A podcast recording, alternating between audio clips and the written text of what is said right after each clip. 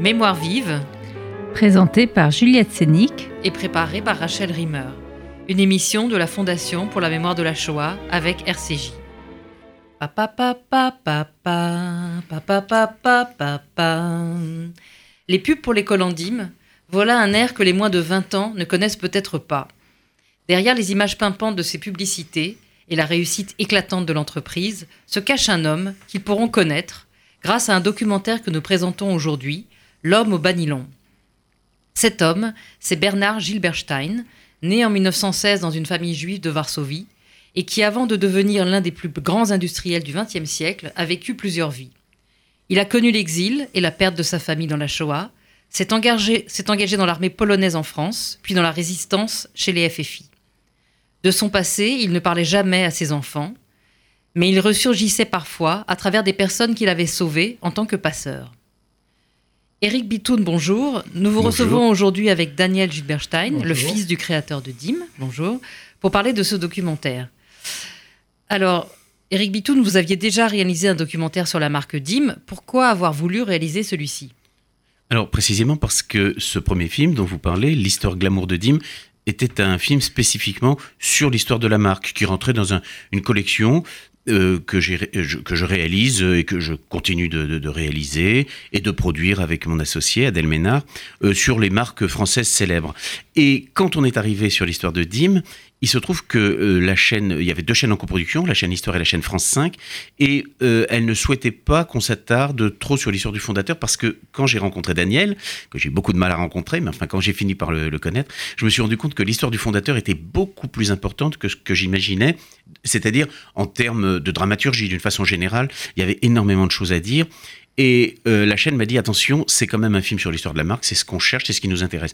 Donc Daniel m'a donné des infos parce qu'il fait un travail remarquable dont on va reparler encore euh, tout à l'heure et depuis plusieurs années, euh, dont je me suis abondamment servi, mais pour une séquence qui finalement était assez courte. Donc l'idée a été de se dire là cette fois-ci. On va continuer ensemble et euh, je vais te suivre sur les, les- les recherches euh, que tu fais autour de ton père. Et cette fois, ce sera un film entièrement consacré à Bernard Giberstein. Et c'est donc euh, comme ça qu'est né L'homme au banilon. Voilà. Donc vous, Da- Daniel Gilberstein, vous, vous effectuez un travail, sur, un travail sur votre père euh, depuis, de- depuis longtemps. Comment s'est passée la rencontre en fait Euh, écoutez, moi j'étais effectivement, quand euh, Eric Bitoun a pris euh, contact avec moi, euh, sur un, euh, une autre recherche euh, auprès des anciens euh, collaborateurs de mon père chez DIM. Et euh, je débutais la réalisation d'un film, mais sur la période euh, qui concernait euh, la création de, des et euh, jusqu'à la disparition de mon père. Et donc, euh, euh, Eric Bitoun a cherché à prendre contact avec moi parce qu'il était, par hasard, en train de euh, réaliser l'histoire glamour de Dim. Et il, voulait m'interviewer et avoir des, voilà, plus de, de, de connaissances et de, éventuellement de documents, d'archives qui concernaient donc, euh, euh, qui pouvaient euh, être utilisés pour la réalisation de son film. Et comme les deux, les deux films se faisaient en parallèle, moi, c'est vrai qu'au début, j'ai été un petit peu réticent parce que j'étais occupé par mon film et, je ne voulais pas non plus faire du tort à la société de production qui travaillait avec moi. Mais finalement, on s'est rencontrés, on a eu beaucoup d'atomes crochus ensemble et euh, on a fini par, euh, voilà, j'ai participé à son film. Le mien, de mon côté, a pris beaucoup de retard.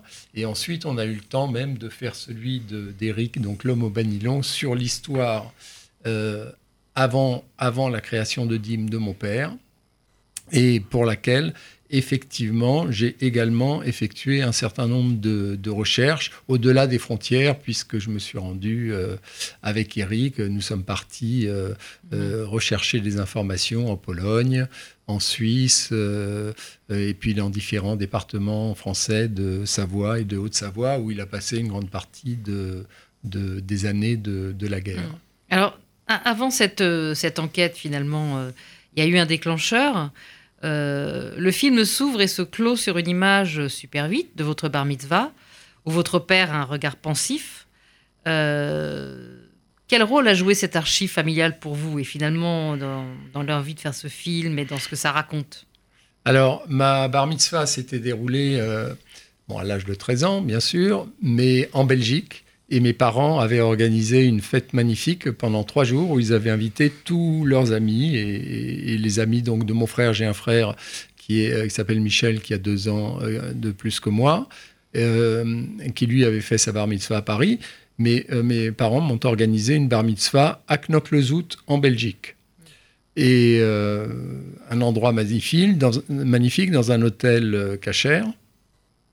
Et euh, mais ils avaient tout organisé, c'est-à-dire que du transport des invités de Paris, euh, de, de Londres, enfin de différents endroits, euh, jusqu'à Knock. Et euh, ma bar mitzvah sur place, plus donc euh, un, un caméraman pour filmer tout, tout l'événement pendant tout le week-end. Et euh, alors c'était un film effectivement de professionnels, mais sans, sans le son. Et il se trouve, alors que j'ai regardé à l'époque, euh, bon, euh, quelques fois, ou que j'ai montré donc après par la suite aux invités, mais on s'attardait plus sur, euh, voilà, sur les, séquences où les gens dansaient, ou les voilà, que vraiment sur le, visage de, mon père ou de mes parents ou de moi-même. Et puis, il se trouve que j'ai beaucoup euh, vécu auprès de ma maman ces les dernières années de sa vie. Ma, ma maman a, disparu il y a quatre ans. Et euh, pour euh, la distraire, j'ai repris ce film de ma bar mitzvah et j'ai fait un montage un peu plus dynamique et j'ai sous-titré tous les noms des personnes qui étaient présents à l'époque et que ma mère reconnaissait donc à l'écran. Elle avait des petits problèmes de mémoire. J'ai mis de la musique et puis tout d'un coup, en visionnant ce film avec elle, j'ai été attiré par le regard de mon père pendant que je prononçais mon discours. Et mon père, effectivement, comme vous l'avez dit, avait un regard pensif, vraiment profond, plongé vers l'intérieur de lui-même, qui m'a absolument euh, marqué et qui a été en fait le déclencheur de cette envie de D'en savoir plus sur d'en lui. savoir plus sur lui parce que je me suis dit il doit penser à quelque chose de profond euh, dont, dont il ne nous a pas parlé. En fait, Mais- qu'est-ce qu'il vous avait raconté? Qu'est-ce que vous saviez? Je savais que euh, ses parents avaient disparu dans la Shoah puisqu'il y avait les portraits de ses parents chez nous.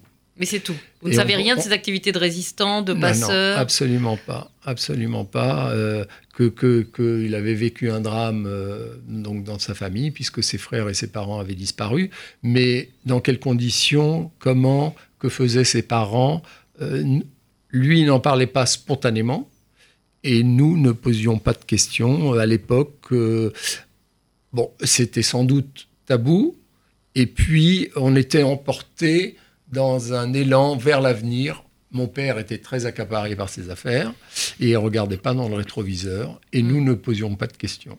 Et il est parti tôt. Enfin, j'avais 24 ans quand il est parti. J'étais plus un enfant. Mais euh, il est parti à l'âge de, de 59 ans, euh, dans des circonstances assez dramatiques.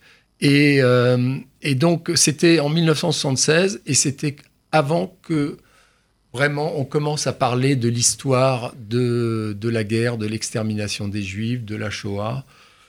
Et donc, le sujet n'était pas encore euh, un sujet communément abor- abordé. Alors, il, il n'avait vraisemblablement pas transmis de, mémoire, mais quand même, dans le film, il y a beaucoup de photos. Il a quand même retrouvé, il avait quand même conservé les photos de sa famille. Il y a quand même des documents. Il y a, des photos de lui pendant la guerre, qui sont très belles d'ailleurs. Euh, il y a même son étoile jaune. Enfin, il y a une étoile jaune de je sais plus à qui elle, appartient. Enfin, donc ça veut dire que quand même, s'il avait conservé toutes, ces, toutes ces archives, c'est qu'il pensait qu'à un moment ou à un autre, il les transmettrait. Alors, ces, archives, je les ai découvertes euh, euh, très récemment.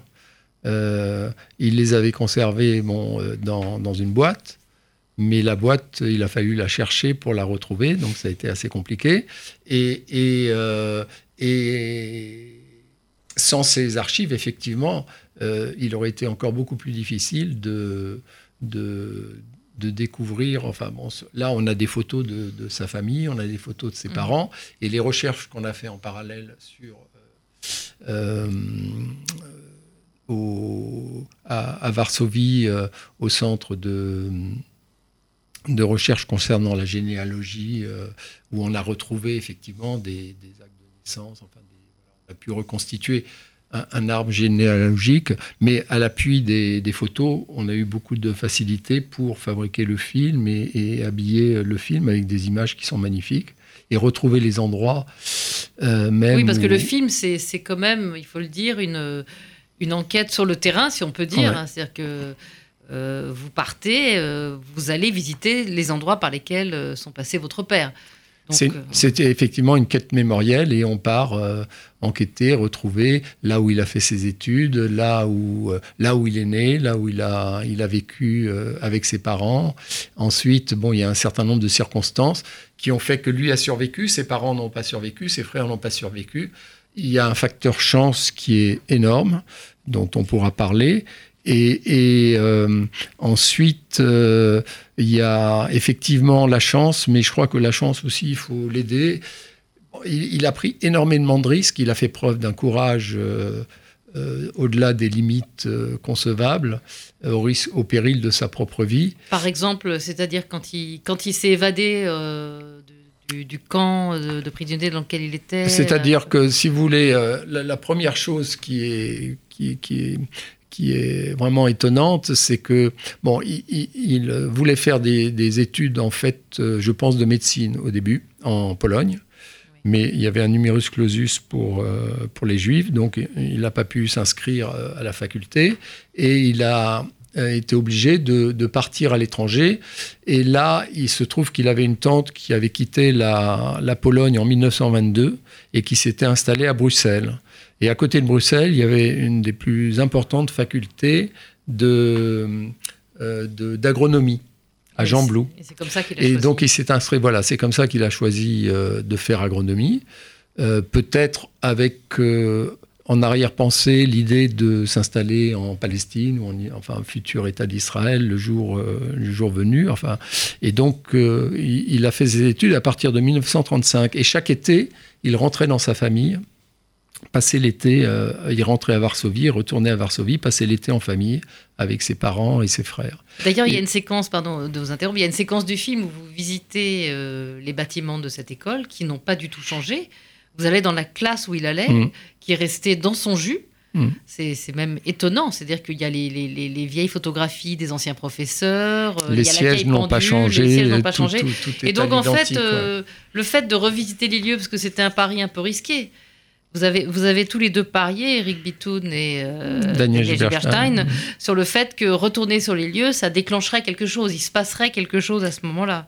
Oui, mais pour tout, pour tout vous dire, j'avais déjà contacté en amont euh, la faculté de Jean Blou et ils ont été assez touchés par l'histoire et ils, ont été regardés, enfin chercher s'il restait des archives. Il restait beaucoup de choses parce qu'elles sont extrêmement bien conservées. Ils font ce travail très consciencieusement parce qu'on est quand même très très loin. Enfin, c'est quand même des, enfin, comment dire, des, archives très anciennes et il y a des appréciations des professeurs. Nous, ce qu'on montre, c'est très fragmentaire dans le film, mais il y a beaucoup de choses qui ont été conservées en l'état et donc c'est quand même euh, ça pour nous, c'est très précieux parce que ça permet de rebondir, ça donne plein d'infos, ça donne des infos sur son état d'esprit, euh, son même son écriture, son niveau euh, euh en français. Euh, c'est-à-dire qu'il faut se dire qu'il est arrivé, oui. C'était pas sa langue maternelle, le français. Il a quand même été capable de faire des études supérieures, c'est-à-dire des études d'ingénieur, dans une langue qui n'est pas la sienne. Et bon, voilà, ça, nous a donné beaucoup, beaucoup d'infos sur le personnage. Au-delà de ce qu'on escomptait, parce que c'est vraiment incroyable, la qualité des, documents qu'ils ont conservés ah et classés. Et, alors, la seule chose, c'est que pour eux, euh, donc ils ont des centaines de dossiers pour chacun de leurs étudiants, mais euh, il se trouve que la marque DIM est, est, très diffusée en Belgique comme en France. Donc la marque DIM est extrêmement connue. Mais euh, c'est nous qui leur avons appris qu'un de leurs élèves avait par la suite créé la marque DIM. Eux ne le savaient pas et ils étaient vraiment surpris de, l'apprendre. C'est-à-dire qu'en fait, la marque était dans la lumière, mais l'homme est toujours resté dans l'ombre, Oui, en fait. même, même là-bas où il avait passé donc 5 ans, 6 ans. Alors je termine sur, euh, le, le- la chronologie de ses études. Donc chaque année, il rentrait en, en- en Pologne passer les vacances avec, les parents, avec ses parents. Et il, a, il avait son, son examen de terminale, terminale euh, en 1939 pour l'obtention de son diplôme. Et euh, il échoue. Il, pour la première fois, il rate son examen. Et il se trouve qu'il y avait une session de rattrapage au mois de septembre. Et il décide de rester en Belgique pour préparer sérieusement la session de rattrapage. S'il avait réussi, ben je ne serais pas là aujourd'hui. Il serait rentré en Pologne et puis il aurait Oui. subi le sort de sa famille. C'est ce qui est dit dans le Donc film, oui. cet échec lui a sauvé la vie. Voilà, ouais. Mais c'est l'un des seuls échecs. Enfin, euh, après, c'est quand même une succession de. de- de- Oui, bah, après, bon, il a été arrêté à plusieurs reprises. Il a eu de, voilà, il a, il, s'est évadé. Il a, il a pris des initiatives, mais il y a un facteur chance aussi. Donc, il y a, il y a- il y a- euh, donc, si, si on veut reprendre dans l'ordre chronologique, donc de, de Belgique, il, euh, quand la guerre éclate, il s'engage dans l'armée polonaise en exil, euh, aux côtés de l'armée française. Oui. Et lors de le, en juin, euh, en juin 40, quand euh, la, la France euh, abdique et, il se trouve son bataillon au- euh, le long de la frontière suisse et il passe en Suisse se réfugier. Tout le bataillon passe en Suisse, euh, le bataillon de soldats polonais. Et là, euh, ils sont internés dans un camp, mais c'est pas un camp de travail. Bon, ils effectuent un certain nombre de travaux sur les routes, des choses comme ça, mais euh, ils sont tout à fait en sécurité. Et il aurait pu rester tranquillement jusqu'à la fin de la guerre. Mais en mai 42, il décide de s'évader de ce camp pour passer en France. Alors que nombreux juifs en France essayaient de faire le chemin inverse. Et, donc là, il va, euh, il va aller secourir des, familles juives pour les faire passer en Suisse. Alors justement, oui, dans le film, parce que c'est ça qui, est, assez émouvant, c'est que y a, euh, vous avez retrouvé en fait Vita, Vita Stuhlmann, euh, que Bernard Gilbestein avait fait passer en Suisse avec sa famille pendant l'occupation lorsqu'elle était enfant. Et en fait, dans les années 70, si je ne me trompe pas, son mari est embauché par votre père et elle reconnaît, en fait, en- dans le patron de son mari, celui qui, son passeur. Oui, alors exactement, c'est- une histoire très très émouvante et qu'elle raconte très bien et elle nous fait vivre ce récit. Bon, elle est décédée depuis. euh, Oui, le film lui est dédié d'ailleurs. Tout à fait. Et, et, on- on- on- voilà. euh, Et, en fait, euh, elle nous fait vivre euh, cette histoire avec toute le, euh, la crainte de l'enfant qui voit que les adultes euh, essaient de pas montrer euh, qu'ils ont peur pour pas affoler les enfants, parce que tous les signes euh, extérieurs de panique dans ce cas-là sont très. Mm. Donc, euh, elle nous fait vivre ça jusqu'à jusqu'à ce qu'on comprenne, euh, voilà, effectivement qu'elle. Et donc, euh, je- moi, j'étais très très content d'avoir le témoignage de Vita Stulman qui aurait pas été possible à quelques semaines. Oui, oui. Ce qui est- Et puis il y a aussi. Ce qui est étonnant dans ce té- témoignage, c'est qu'il y a vraiment un concours de circonstances, puisque, comme vous l'avez dit très justement, mon père engage son mari euh, en 1968, précisément, chez DIM, pour lui confier un poste à responsabilité au niveau de la production, diri- diriger la production de, toutes les usines. Et puis, mais sans aucun lien, il l'engage pas parce qu'il connaissait sa femme et il savait qu'il avait sauvé la famille de sa femme. Pas du tout, c'est complètement le hasard. Il, euh, Monsieur Stulman a répondu à une annonce de DIM qui cherchait un directeur de production. Et puis deux, trois années se passent, et au début des années 70, mes parents déjeunent avec Monsieur et Madame Stulman. Et au cours de ce repas, mon père parlait affaires avec Monsieur Stulman, et ma maman lui dit tu devrais t'intéresser un petit peu à Madame Stulman parce que c'est pas gentil. Alors mon père gentiment s'adresse à elle. Et puis sachant qu'elle était juive, bon, il lui pose un certain nombre de questions. Et puis où étiez-vous pendant la guerre et quel était son nom de jeune fille? Et quand elle dit Sizinski, il dit mais Sizinski, euh, moi j'ai connu les Sizinski et, de- et là de fil en aiguille, à un moment, euh, Madame Stulman euh, euh, fait le lien entre le visage de son passeur qu'elle avait vraiment, c'était quelque chose oui. mémorisé, et le visage de mon père qui se superpose et, et elle reconnaît son passeur qui était le patron de son mari. Oui, il y a aussi euh, comme témoin dans le film cette euh, fille d'ancien déporté euh, qui raconte comment elle a été embauchée dans l'usine et que euh, c'est drôle parce qu'elle rit, elle rit, elle rit tout le temps pendant son pendant pendant son témoignage.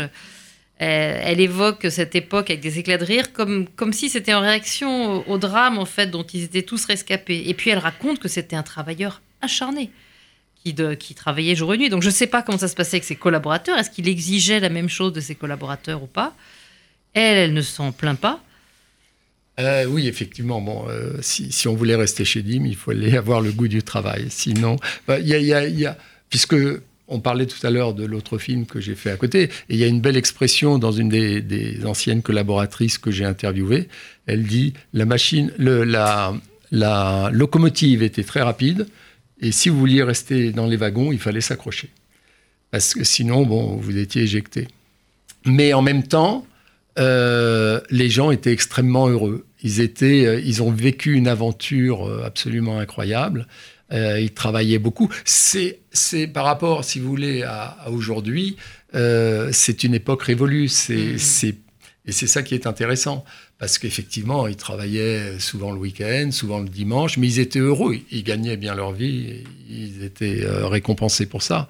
Mais Dim était une grande famille. Et ça, c'était dû effectivement au, charisme du, du, patron et puis euh, voilà, à la motivation de tous les collaborateurs et puis à l'aventure qu'ils ressentaient, qu'ils vivaient tous ensemble. Parce que l'aventure de Dim, c'était quand même euh, euh, quelque chose d'inimaginable. Mhm. Et d'ailleurs, ça a été difficile. C'est ça qui a été difficile pour lui, c'est quand il a senti que l'aventure pouvait s'arrêter. Et, et là, on aborde la, la question de la résilience qui est abordée dans le film, d'ailleurs par cette fille de, de, de déportée, euh, qui, euh, qui, pose, qui pose cette question-là, en fait. Euh, donc, je ne sais pas. Enfin, Oui, est-ce que le- ça faisait partie des. Ça faisait partie un peu des, des, des- disons, des thèmes que le film voulait aborder aussi. Oui, parce qu'elle sous-entend que c'était un moteur finalement. Cette résilience, cette capacité de résilience était son moteur. Voilà. Mm. Et elle a les mots très justes pour, euh, pour, pour expliquer ça. Probablement parce que ce sont des choses qu'elle a déjà euh, euh, comment dire, analysées dans son propre vécu euh, par rapport Mm. à ses parents. Et ce qu'elle nous raconte là est très, très, très intéressant, nous éclaire beaucoup sur la personnalité de Bernard Schieberstein. Mm. Parce qu'il y a quand même deux personnalités. Il y avait la, la personnalité qu'évidemment euh, euh, euh, Daniel et son frère Michel ont connue, qui était leur père, mais qui était aussi certainement très différent dans le travail et qui était certainement encore une autre personne par le passé. Donc c'est la réunion de ces trois personnages qui a été, qui, enfin la juxtaposition de, de ces Mhm. trois personnalités très distinctes euh, qui, est, qui, est, qui est compliquée à faire et qui a été euh, tout le travail qu'a fait. Parce que là, Daniel euh, résume un petit peu le travail qu'il a effectué, mais moi, je me suis appuyé sur son travail comme on va s'appuyer sur celui d'un historien ou d'un documentaliste archiviste. Vous voyez des gens qui vont très très loin dans les recherches. Il s'est déplacé énormément, il a voyagé partout. Finalement, euh, moi je suis arrivé au bon moment dans sa vie parce que euh, c'est vrai que le film bénéficie de ça. Sinon, on aurait pu continuer de faire une enquête. Ça existe, hein, des films qui Mm. sont un peu comme des investigations. Et puis on arrive en Pologne et qu'est-ce qu'on va trouver? En réalité, ni lui ni moi n'y avions mis les pieds, contrairement à Jean Blou. Donc, quand on est arrivé, on avait bien vu sur euh, le cadastre et puis ce qui restait de- des traces de ces rues d'une ville qui a été complètement reconstruite, enfin Mm. détruite et reconstruite, euh, qu'il y avait très peu de chances qu'on retrouve euh, des choses. Il y a une tombe dans un cimetière, quand Alors même. oui, le, le cimetière est resté, c'est immuable, ça c'est très bien. Et cette synagogue qui est un miracle Oui. absolu, parce que c'est la seule qui est encore debout, et il se trouve c'est elle qui, qui, qui, qui est finalement qui était au centre de l'histoire de la famille de Daniel. Ça, Et, et d'ailleurs, euh, il y a un moment où en fait vous, de, vous récitez le Kaddish dans la synagogue, ce qui montre quand même que vos, votre- vos parents, en tout cas, enfin votre père ou vos parents, vous ont quand même transmis euh, le judaïsme religieux. Euh, donc, est-ce qu'on peut dire que cet homme n'avait rien transmis? Euh, On s'aperçoit que quand même, il avait, il, y a finalement une continuité entre ces trois personnages. On conclura là-dessus. Euh, C'était un combattant. Euh, C'est-à-dire que dans le passé, c'était c'était un combattant, et dans sa vie professionnelle, ça a été un combattant aussi. Et qu'en fait, il avait les traits besoin. de caractère, les traits de caractère étaient là déjà avant Dim et on, on Oui, les retrouve voilà. dans son combat, euh, dans, dans son courage et sa volonté euh, qu'il a manifesté ensuite dans Dim. Ils étaient là déjà avant. ouais. Voilà, donc en fait, finalement, sa part d'ombre, c'est pas tellement le. Enfin, l'ombre, c'est l'histoire, mais lui apparaît comme un personnage qui était plutôt quand même lumineux. Tout à fait. Alors là, Voilà. j'acquiesce totalement. Et il a voulu rendre hommage, je pense aussi, à, à ses parents euh, en, en réalisant quelque chose d'important et de fort. Pour euh, voilà. En tout cas, pour ceux qui, je vous remercie d'être venus. Merci à vous. Euh, pour ceux qui voudraient voir le film sur grand écran, une projection aura lieu au Mémorial de la Shoah le jeudi 29 novembre à 19h30, dans le cadre du mois du film documentaire, avant d'être rediffusé sur toute l'histoire et disponible en DVD. C'était Mémoire Vive, deux adresses pour nous réécouter, www.mémoirevive.net et radio-rcj.info, ainsi que sur podcast.